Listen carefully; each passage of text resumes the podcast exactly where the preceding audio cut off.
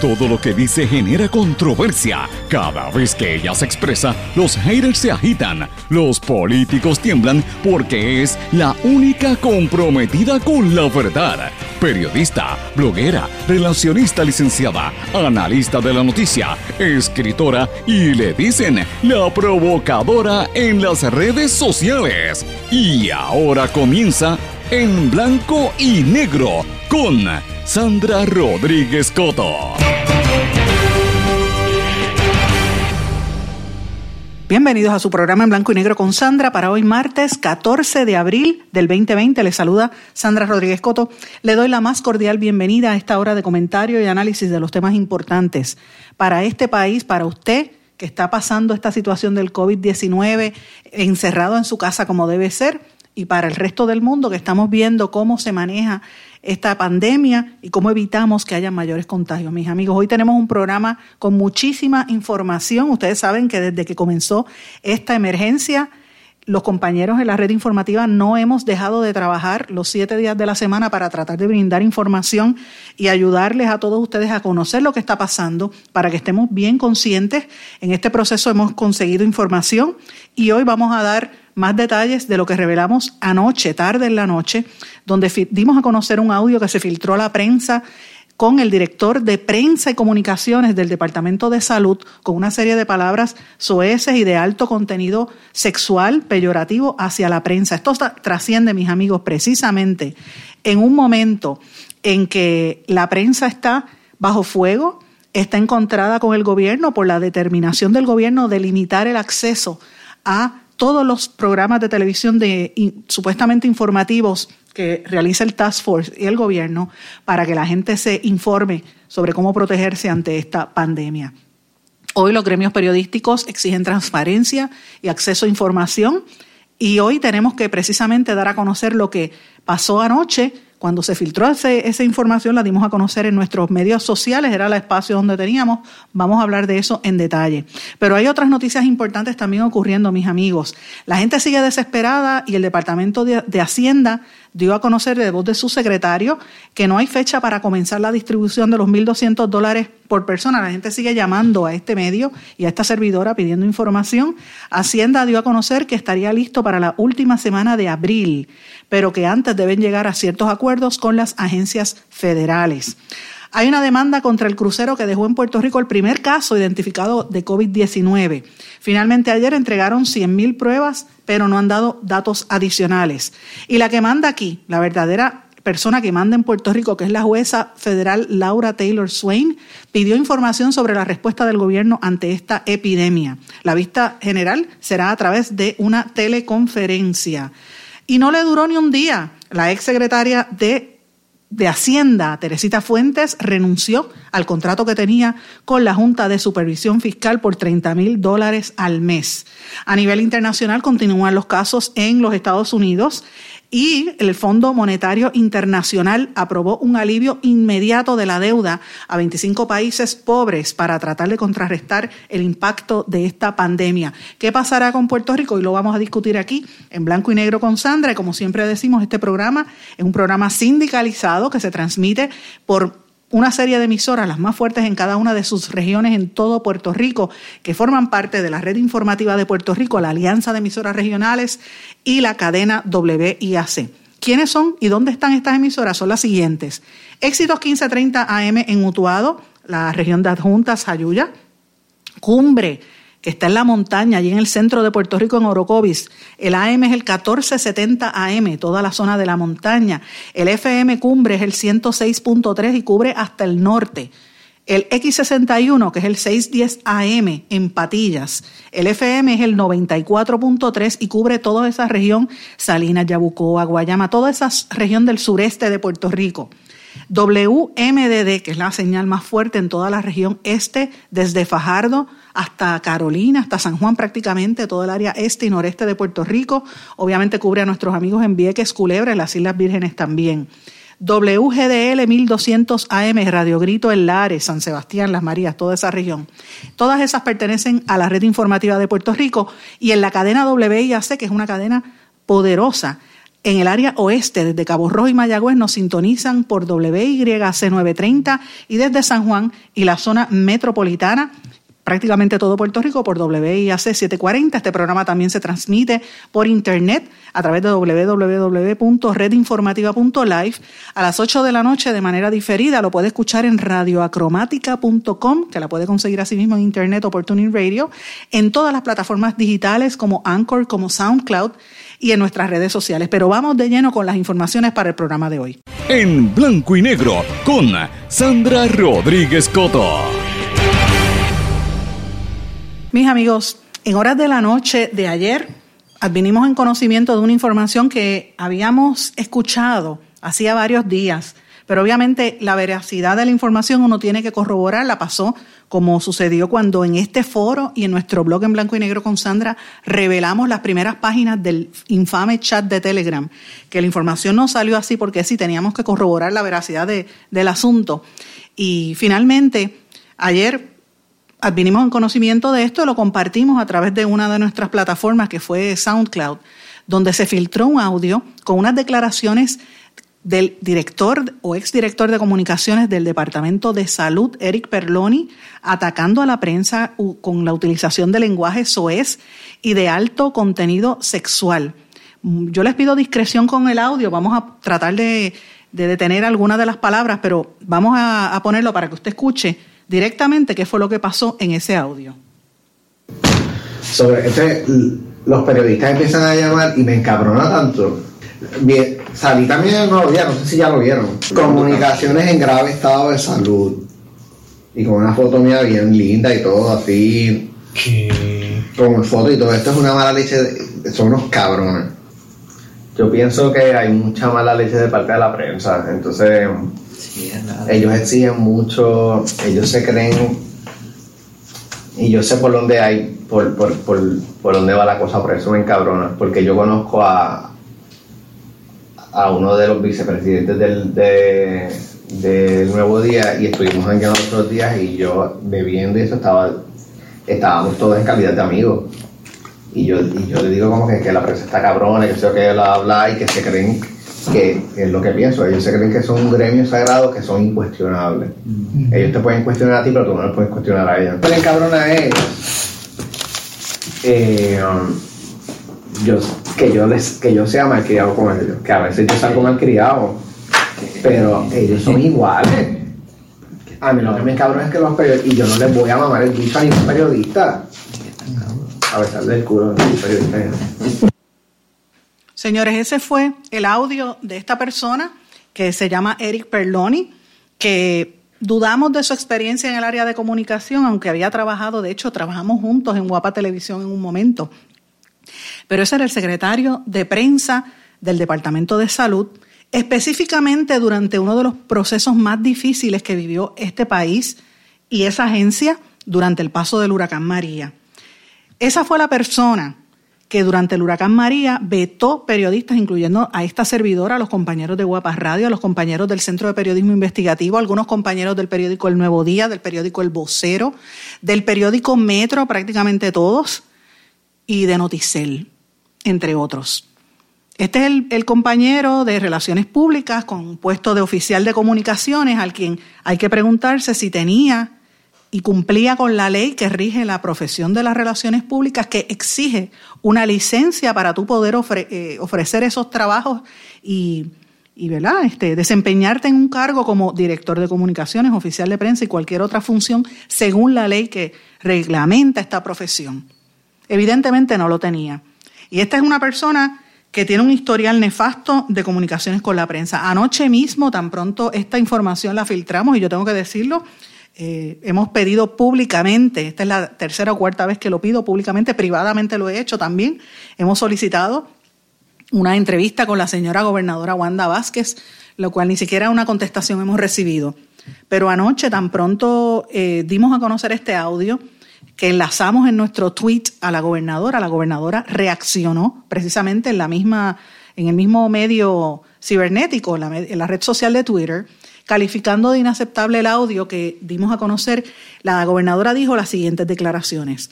Ante la, y la voy a leer textualmente. Ante la publicación de un audio que se alega es de un funcionario del Departamento de Salud, le he solicitado al secretario que verifique su veracidad y, de ser correcta, ejerza su autoridad para hacer valer la política pública de nuestro gobierno de respeto y cero violencia en cualquiera de sus manifestaciones. En nuestra administración, este tipo de expresiones son inaceptables. Y yo tengo que decirles algo a todos ustedes, mis amigos. El secretario de Salud, el doctor Lorenzo González, con quien hemos tenido la oportunidad de hablar en varias ocasiones, ha sido uno de los pocos funcionarios de este gobierno con total apertura. Eh, y evidentemente en los últimos días no hemos podido conversar con él porque ha estado muy ocupado. Pero yo soy la primera en decir que él ha sido totalmente abierto con nosotros, muy, dispuesto, nos ha dado hasta sus números personales.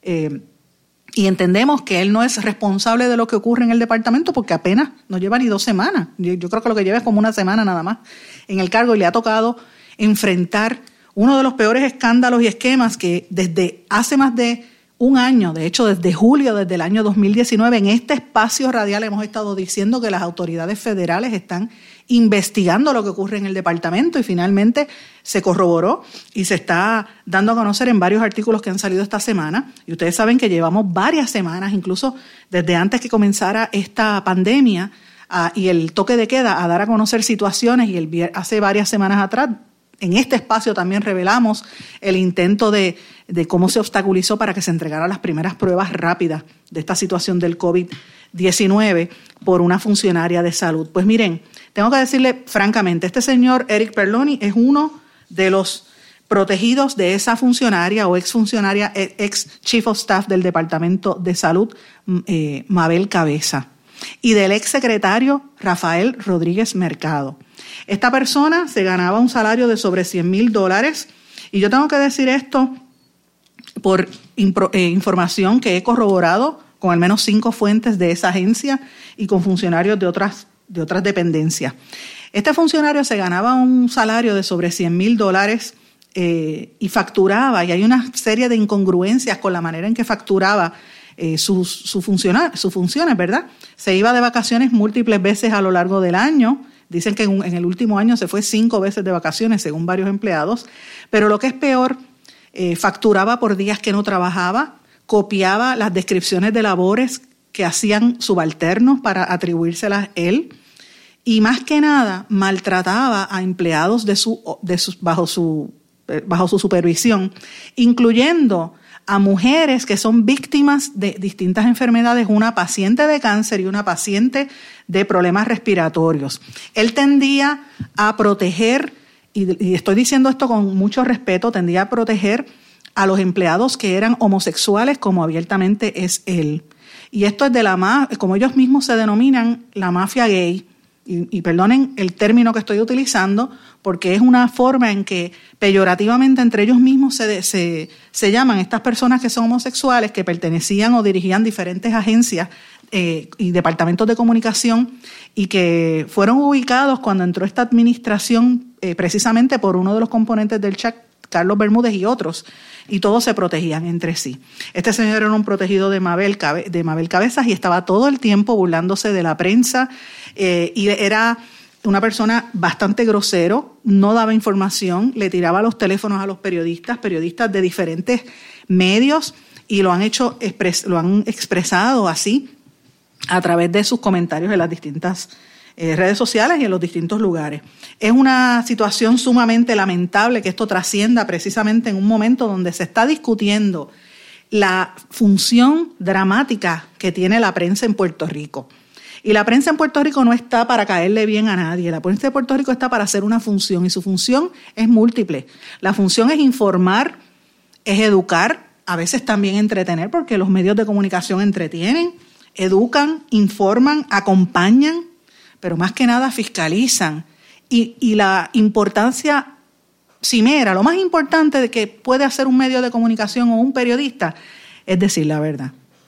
Y en ese proceso de decir la verdad es lo que a la gente no le gusta, ese es el proceso que a la gente le molesta y ese es el proceso que siempre históricamente los políticos se van a ir en contra. Por eso es que la libertad de prensa está garantizada por la propia constitución de Puerto Rico eh, y por la primera enmienda de la Constitución de los Estados Unidos. En la Carta de Derechos de la Constitución de aquí se habla de la libertad de expresión. La prensa no es que nos creamos mejores que nadie, no es que eh, seamos malcriados, es como todo. En la prensa hay gente buena y hay gente mala. Pasa igual en el gobierno, hay mucha gente buena y hay mucha gente mala. En todas las profesiones sucede. Pero la diferencia es que la prensa tiene una función y tiene la función de por lo menos comunicarle al país con responsabilidad y con evidencia. Y yo tengo que decir, y, he sido crítica en ocasiones de las gestiones de la prensa, he sido crítica de las relaciones que establecen en los últimos años la prensa con ciertos políticos de todos los partidos. Ese, ese estar, uno como periodista conoce a todos los políticos, y hace relaciones de amistad incluso con algunos, pero uno tiene que guardar siempre sus distancias, porque no se puede confundir una cosa con la otra. Y en los últimos 10 años en Puerto Rico, con la situación de la crisis en los medios y la economía, muchos han ido a trabajar con los distintos políticos y con los distintos gobiernos. Y yo creo que a veces se, esos linderos se borran y la gente se olvida cuál es la función. Y la función del periodista es decirla, relatar los hechos tal y como acontecen. Si el periodista va a hacer una función de analista y comentarista, como estoy haciendo yo ahora en este espacio, tiene una mayor libertad, pero usted sabe que yo por lo menos en este espacio no digo nada sin tener evidencia. Yo no me invento las cosas. Hay que tener una responsabilidad. Y esto coincide precisamente con la situación que ha estado ocurriendo, donde la administración se negó a permitir a periodistas en el programa informativo de WIPR y el gerente de WIPR, una, persona, Eric Delgado, que toda su vida ha estado en los medios, eh, su padre estuvo en la televisión y él también, se ha manifestado de una manera sumamente peyorativa que desconoce la función de la prensa, desconoce que se debe al país porque son funcionarios públicos y desconoce que la prensa está para hacer preguntas aunque no le gusten las preguntas, porque para eso es. Las preguntas es lo que la gente quiere saber no lo que usted quiera que, la gente sepa. Porque casi siempre el gobierno lo que hace es ocultar la información y la función de la prensa es traérsela a usted y, rebuscar donde no la haya. En, esta misma semana, esa decisión del gobierno de sacar, de, no permitir a los canales de televisión, le, provocó unas censuras y unos editoriales de todos los medios. El periódico El Nuevo Día, donde yo trabajé por 10 años y al medio que yo he criticado en infinidad de ocasiones, ayer publicó un editorial extraordinario que yo les recomiendo que lo lean sobre la libertad de prensa. Los demás medios igual. El, canal 2 Telemundo, al igual que el periódico eh, Metro, Primera Hora, Noticel, obviamente la red informativa eh, y otras emisoras de radio dijeron que no iban a transmitir más estos programas del Task Force eh, y que el nuevo día que sí lo transmitió pues dijo que iba a detenerse el vocero y Univisión también. Guapa Televisión anunció que eh, la transmisión de ayer iba a ser la última, que iban a empezar a hacer un programa con un panel de médicos. Y el problema detrás de todo esto es que por la desinformación del mismo gobierno y la actitud que ha asumido la misma gobernadora y los miembros del Task Force en negarse a hablar con la prensa, en ser groseros, en tratar de regañar a los periodistas, como ha hecho en más de una ocasión, el, o ha intentado hacer en más de una ocasión el portavoz del Task Force, el doctor eh, Rodríguez Quilinchini. Todo esto lo que provoca es que la gente no le crea lo que tienen que decir. Y el problema es ese, el problema es que hay una falta de credibilidad en los asuntos y hay una duda ¿Sabe? Aquí se le iba a dar un contrato a una empresa de construcción que nada tiene que ver con salud, un contratito por 38 millones de dólares para traer unas pruebas contra el COVID para identificar el COVID-19 y no quieren dar explicaciones y eso la gente necesita saberlo y la prensa va a hacer esa pregunta. Hasta que no se tengan las respuestas, la prensa no va a cejar, porque esa es la función de la prensa, aunque personas como Eric Perloni no lo entiendan y no lo sepan. Lo cual me lleva al, al tema que yo reafirmo y vuelvo a preguntar, como hice en el verano del 2019. ¿Quién determina cuál es la pericia que debe tener un director de comunicaciones en una agencia tan importante como el Departamento de Salud? ¿Cómo es posible que hayan puesto una persona que tenía listas negras, dicho por él, como me dijo a mí durante el huracán María, donde vetaban periodistas y no les daban acceso? Eso me lo dijo a mí Eric Perloni y yo lo he dicho infinidad de veces.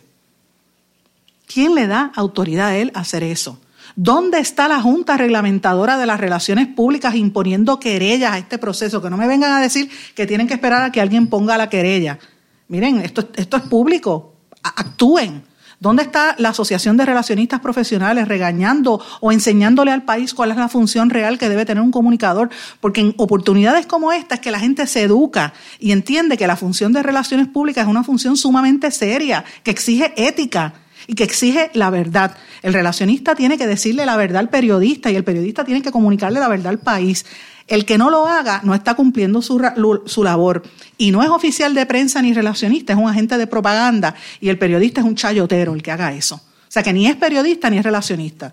Vamos a hablar las cosas con términos reales. Y yo creo que estos son momentos de oportunidad para que el país empiece a, deslindar y a separar la grana del, ¿cómo es? La paja de la, de la grana, como, se diga, no me salió ahora mismo el, refrán, eso no importa, no, se, no me relajen ahora mismo ustedes. La realidad es que lo que quiero decir es que es importante que la gente empiece a separar los que son chayoteros, como, le dicen en América Latina, los que cogen dinero debajo de la mesa, los que están en las fiestas y los políticos, en los que le cogen boletos gratis para ir a desfiles de moda, en los que se pasan cacheteándole almuerzos y cosas a los jefes de, gobierno, a los que se pasan jangueando, como dicen ese mismo audio, con algunos vicepresidentes de medios noticiosos.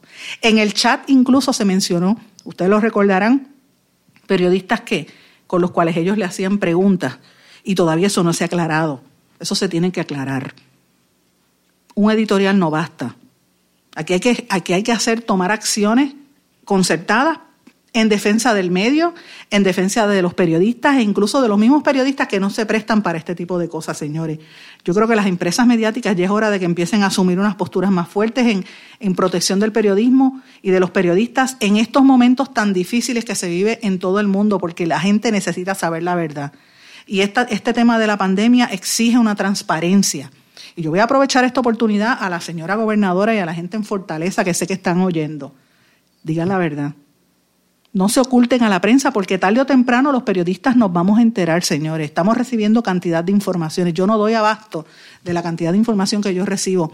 Yo puedo escribir libros y libros y libros de información que recibo nada más del Departamento de Salud sin tocar las otras agencias porque ya llegamos a un momento donde estamos cerca de las elecciones, donde hay empleados que tienen temor de que en investigaciones federales los toquen y están empezando a soltar información.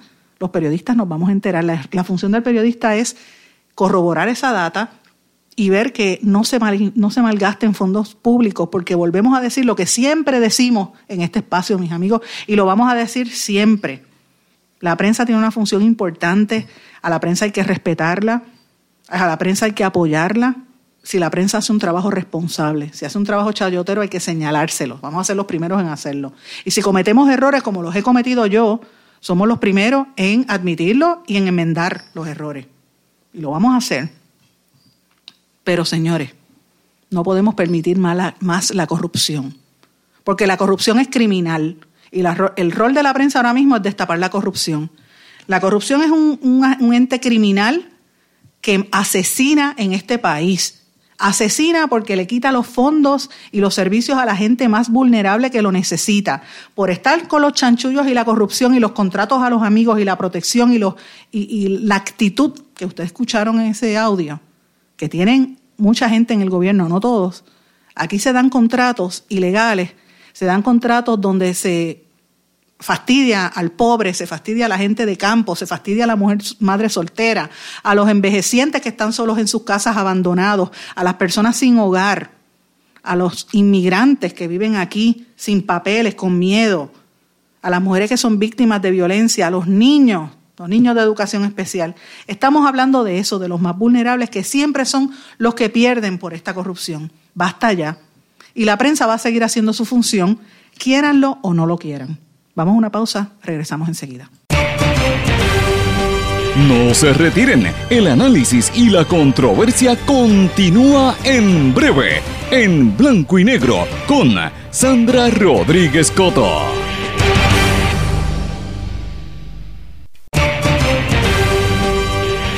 Y ya regresamos con el programa de la verdad, en blanco y negro, con Sandra Rodríguez Coto. Regresamos en blanco y negro con Sandra. Bueno, vamos a otras noticias porque no podemos seguir hablando del tema de la prensa. Es importante, pero lo importante aquí más que nada es que la gente tenga la información y esa es la función de la prensa. Señores, y uno de los temas que hemos estado recibiendo consistentemente es la preocupación de muchas personas que me escriben, me llaman, me dejan mensajes porque están desesperados. Hay algunos que llevan tres quincenas sin cobrar hay gente que está pasando mucha necesidad y todavía no les acaba de llegar los 1.200 pesitos que prometió eh, Trump.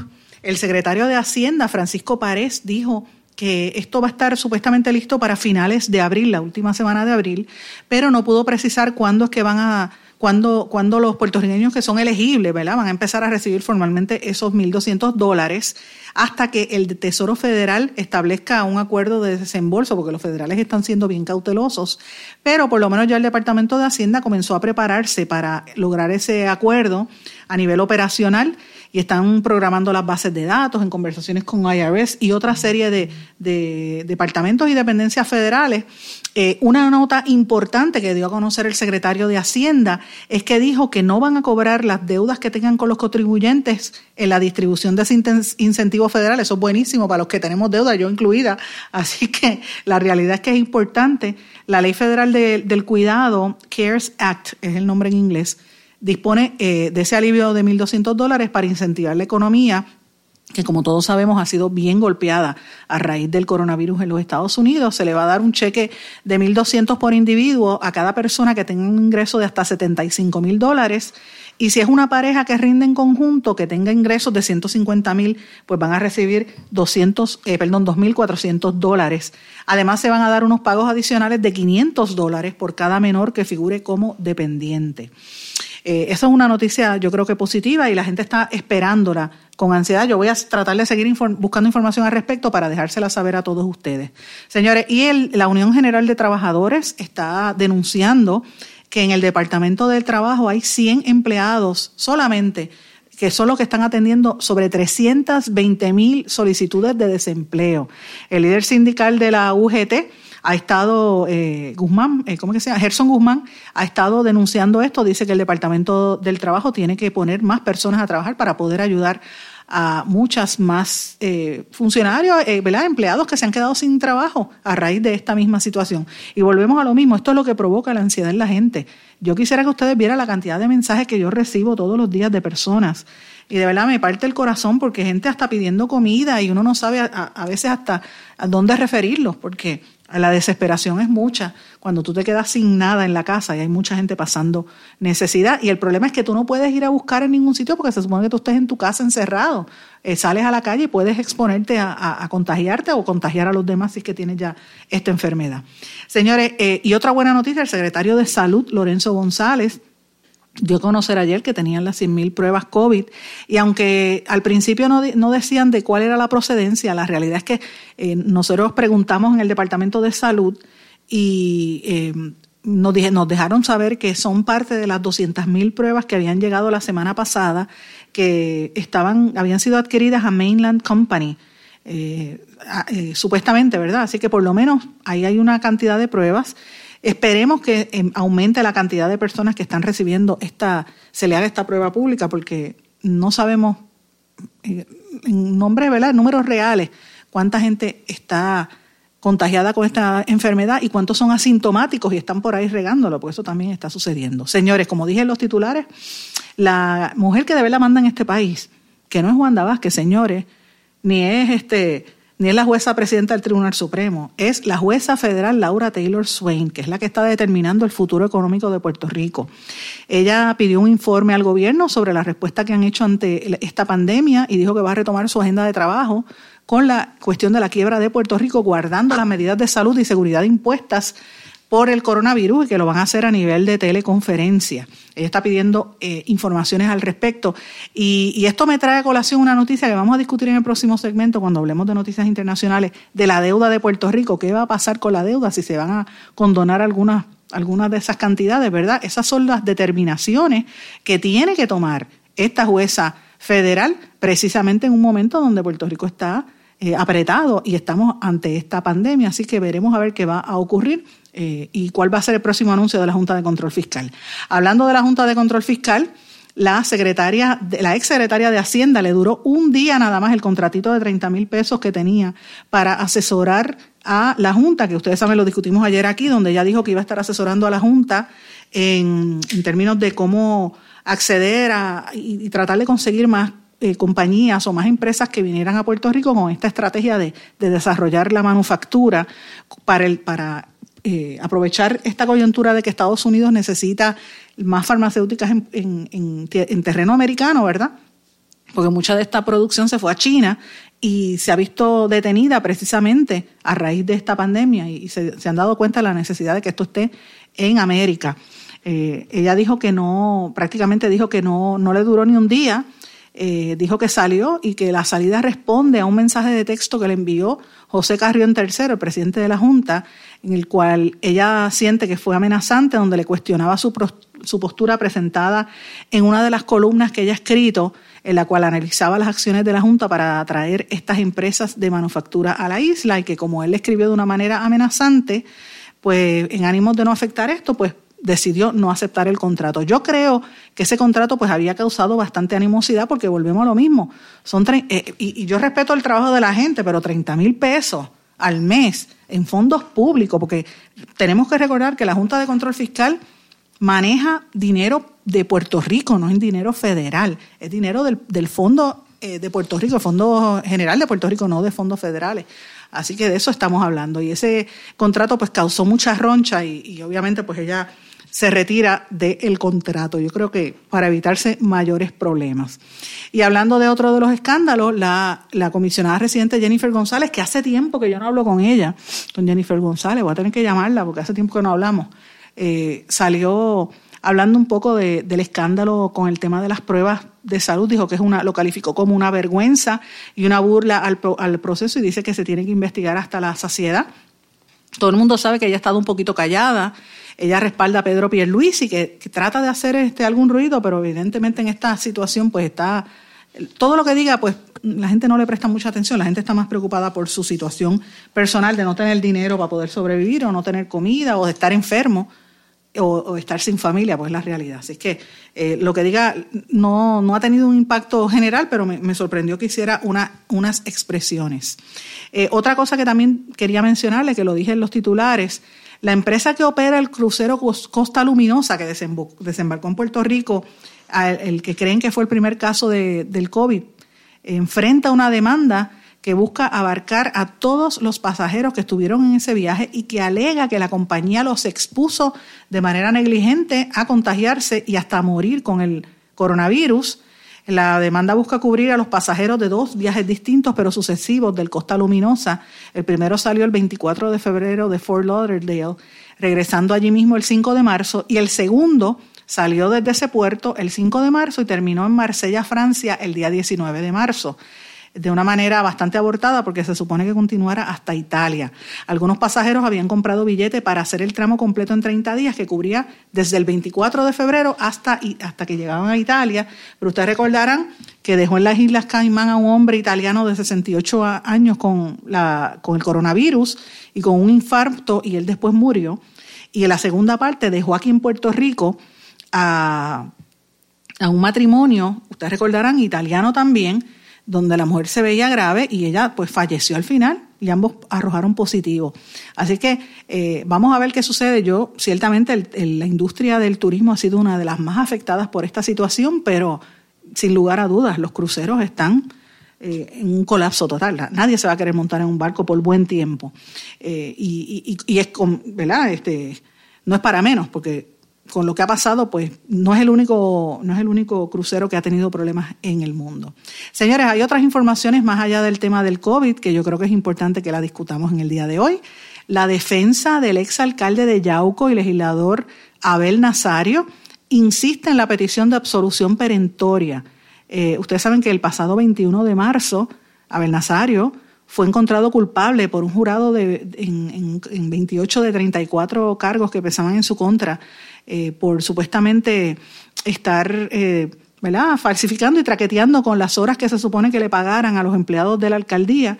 Eh, la, la, defensa está diciendo que él, los abogados María Domínguez, que había sido eh, había trabajado con el Tribunal Federal. Ustedes recordarán Edgar Vega, que también es un abogado muy reconocido, Carlos Andreu y Javier Micheo están eh, reiterando que él es inocente. Veremos a ver qué va a pasar con ese caso de Abel Nazario. Él tiene dos casos en el Tribunal Federal, veremos a ver, y él, está, lo están dejando de ver por las, eh, en este caso particularmente por las violaciones a nivel laboral. Señores, el periódico El Vocero publicó durante el día de ayer y ha estado en estos días publicando, no sé si hoy no, no estoy muy clara, pero creo que fue ayer eh, que el secretario de Salud confirmó que tiene evidencia de los correos electrónicos, electrónicos de Mabel Cabeza y eh, supuestamente él no ha sido entrevistado por las autoridades federales en esta en esta pesquisa que están llevando a cabo precisamente por las acciones de esta funcionaria, que era la mano derecha del exsecretario. Eh, y el, vocero está diciendo que, que él sabe que hay unas entidades como la Oficina del Inspector General, el FDA, o sea, el Federal Drug Administration, el, FBI, el negociado o el Buró de Investigaciones Federales, y el DOG, o el Departamento de Justicia Federal, que están investigando esto hace bastante tiempo. Pero yo le voy a decir algo, la información que yo tengo es que eh, los federales ya están ahí, y a mí me consta de propio personal conocimiento, lo voy a decir aquí al aire, porque he hablado con varios empleados y ex empleados, y sobre todo empleados en distintas partes de Puerto Rico que han ido a reunirse con autoridades federales. Así que la investigación sigue su curso y hay que estar muy atentos a lo que va a estar ocurriendo en el Departamento de Salud de las próximas semanas. Vamos a una pausa, regresamos enseguida, mis amigos. No se retiren, el análisis y la controversia continúa en breve, en blanco y negro, con Sandra Rodríguez Coto. ¿Se ha preguntado cómo puede protegerse contra el coronavirus? Autoridades de salud recomiendan lavarse las manos con jabón y agua con frecuencia. También no se lleve las manos a la cara. Evite tocarse los ojos, nariz y boca con las manos sucias. Cubra su boca con el pliegue del codo al toser. Desinfecte objetos como el teléfono móvil o el teclado de su computadora. Evite las multitudes y manténgase al menos un metro de distancia de otras personas, en especial si están contagiadas ya. Servicio público de esta emisora.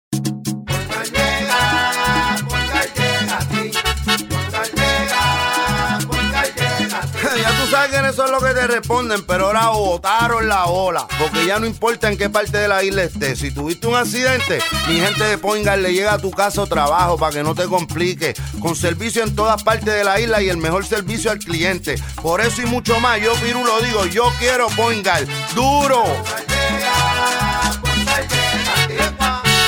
Quítese el dolor de cabeza con sus obligaciones de contabilidad con los servicios que presta Villalba y Villalba Company. Directo, personal y con sensibilidad humana. Lo que se busca en un verdadero asesor de contabilidad para todo tipo de servicio de contabilidad, pago de IBU, pago de nómina, informes trimestrales y anuales y otros. Ofrecen servicio directo personalizado. Villalba y Villalba Company. Para orientaciones, su teléfono el 939-336-5774. 939-336-5774. 5774. Y ya regresamos con el programa de la verdad, en blanco y negro, con Sandra Rodríguez Coto.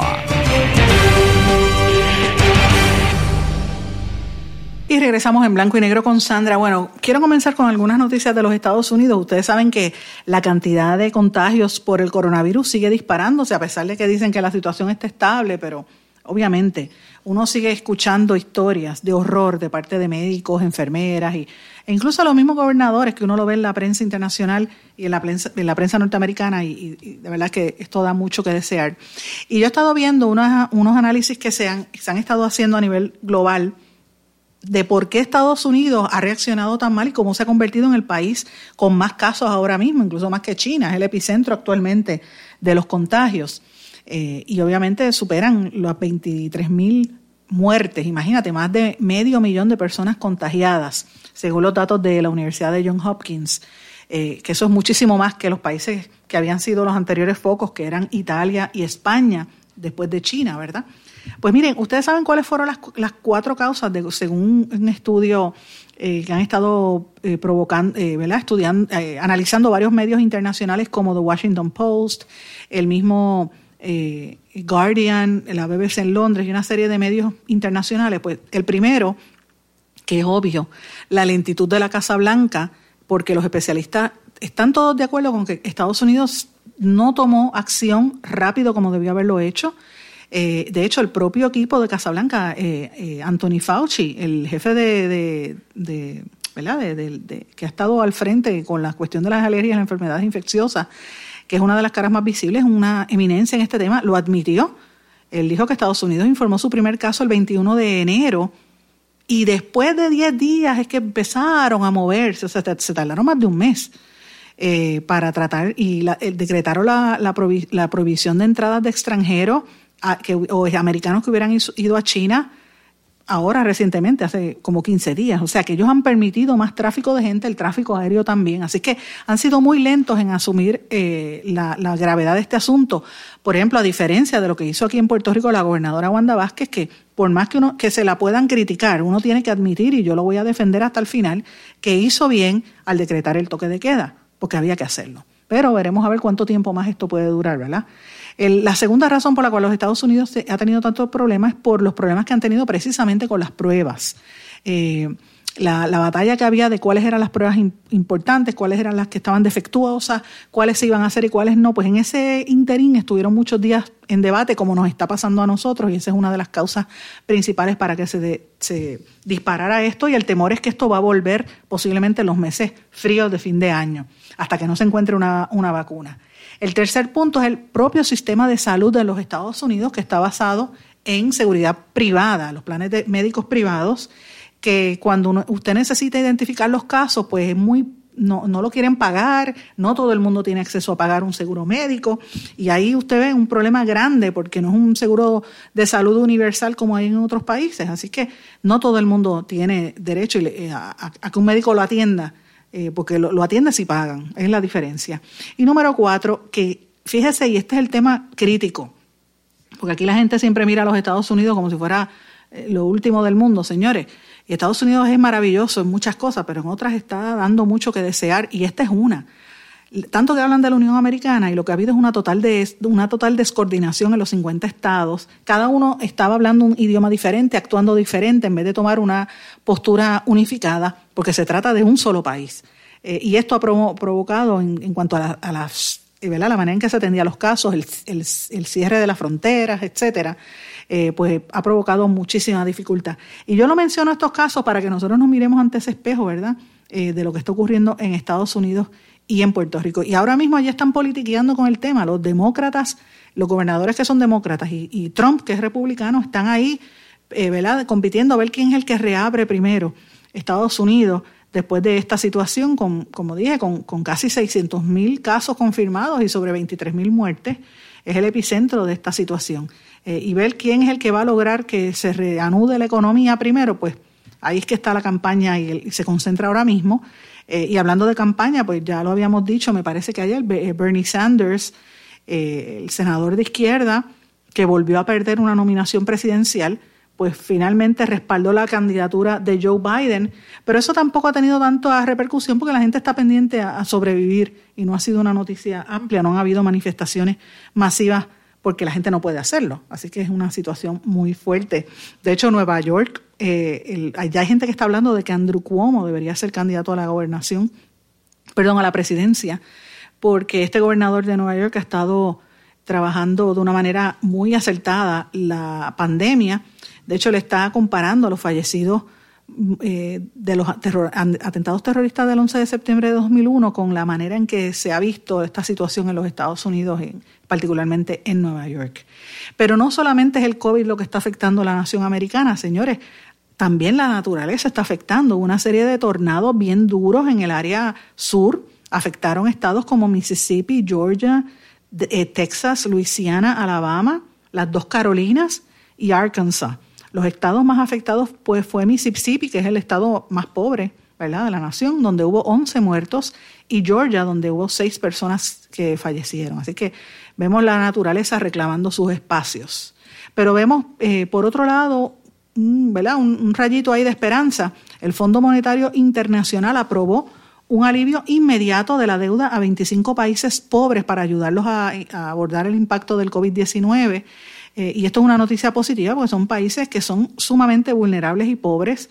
De hecho, hay unos vídeos que están transmitiéndose, sobre todo en, en Europa, particularmente en Francia, de comunidades africanas hablando de la, de verdad, o inmigrantes africanos hablando de la deuda en sus respectivos países y que no quieren que se utilice al continente africano como experimento para las drogas o para para las vacunas que quieren hacer con esto, como siempre utilizan con, con los negros de África, como si fuera eh, conejillos de India y estaban quejándose de esto y hablaban de la deuda y precisamente hoy trasciende que van a condonar eh, cerca de 500 millones de dólares a países como Malí, Mozambique, Mozambique, la Sierra León, la, eh, la República del Congo, Liberia, Haití, República Centroafricana, el Congo, o sea, son casi todos países, incluyendo Afganistán también, países de, de África, casi todos. Importante por demás yo me pregunto si algo así como esto se pudiera hacer con Puerto Rico, que nosotros somos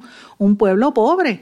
Eh, Puerto Rico es el único estado, por decirlo así, o esta magnitud de, un gobierno estatal que se fue a la quiebra, porque en Estados Unidos han habido quiebras en ciudades y en condados, pero no a nivel de Puerto Rico.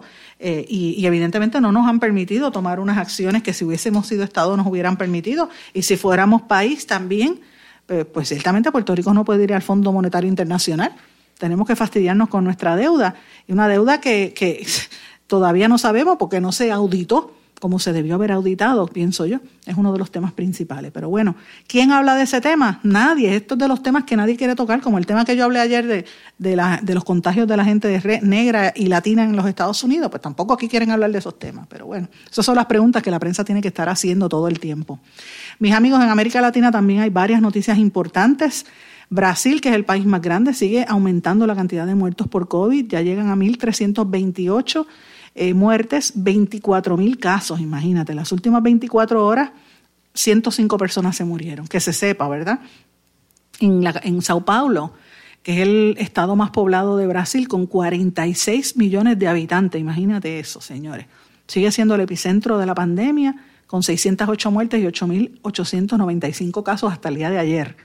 Y eso, que todavía no han entrado de lleno a las favelas, que eso es horrible. Y, todavía no se ve eh, Latinoamérica como el nuevo centro, la nueva epicentro de, la, de esta pandemia.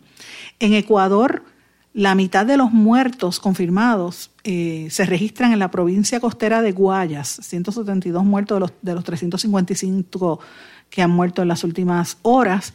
Eh, casi 8.000 contagiados también allí, es bien fuerte. Y, la capital Guayaquil también, ustedes saben que habíamos estado hablando de lo que estaba pasando con los con los cadáveres que los tiraban en la calle prácticamente. En Chile hay sobre 7.500 contagios y ellos están defendiendo la cuarentena estratégica en la que se han montado. Y en Argentina también extendieron su cuarentena solamente han dejado abiertos los bancos y están promoviendo, al igual que aquí, el uso de la mascarilla. En Argentina también hay mucho, mucha gente que se ha contagiado con esta dichosa enfermedad. Eh, la Organización Mundial de la Salud dio a conocer también que el, el COVID-19 es 10 veces más mortífero que el H1N1. Así que imagínense, este SARS es una cosa muy fuerte. Y antes de terminar, quiero darle una noticia de servicio público importante para, para la comunidad, para las personas mayores de edad y sobre todo que sean miembros de la comunidad LGBT. La empresa, la, la organización Sage Puerto Rico y su empresa matriz Waves Ahead eh, dieron a conocer que están ofreciendo ayuda en, en, temas de salud mental y salud psicosocial a las poblaciones vulnerables, como son los adultos mayores LGBT, la población general de adultos mayores, las mujeres jefas de familia y otros durante esta época de tanta incertidumbre. Si usted necesita ayuda de un trabajador social, van a darse eh, servicios como terapias de yoga, mindfulness, eh, trabajador social clínico, va a haber este servicios de espiritualidad incluso también, porque a veces eso es muy necesario. Pues comuníquese con la gente de Waves Ahead y de, de Sage y usted puede llamar al 787 940 8851 787 940 8851 o acceda a www.waves de, onda o W A V E S A H E A D wavesahead.org o puede buscarlos en Facebook o en Twitter. Ellos están en, en la Avenida Américo Miranda en San Juan. Mis amigos, no tengo tiempo para más. Me tengo que despedir, no sin antes desearles a todos que pasen buenas tardes. Será hasta mañana. ¿Se quedó con ganas de más? Busque a Sandra Rodríguez Coto en las redes sociales o acceda a en blanco y porque a la hora de decir la verdad solo hay una persona en la cual se puede confiar. Sandra Rodríguez Coto en blanco y negro.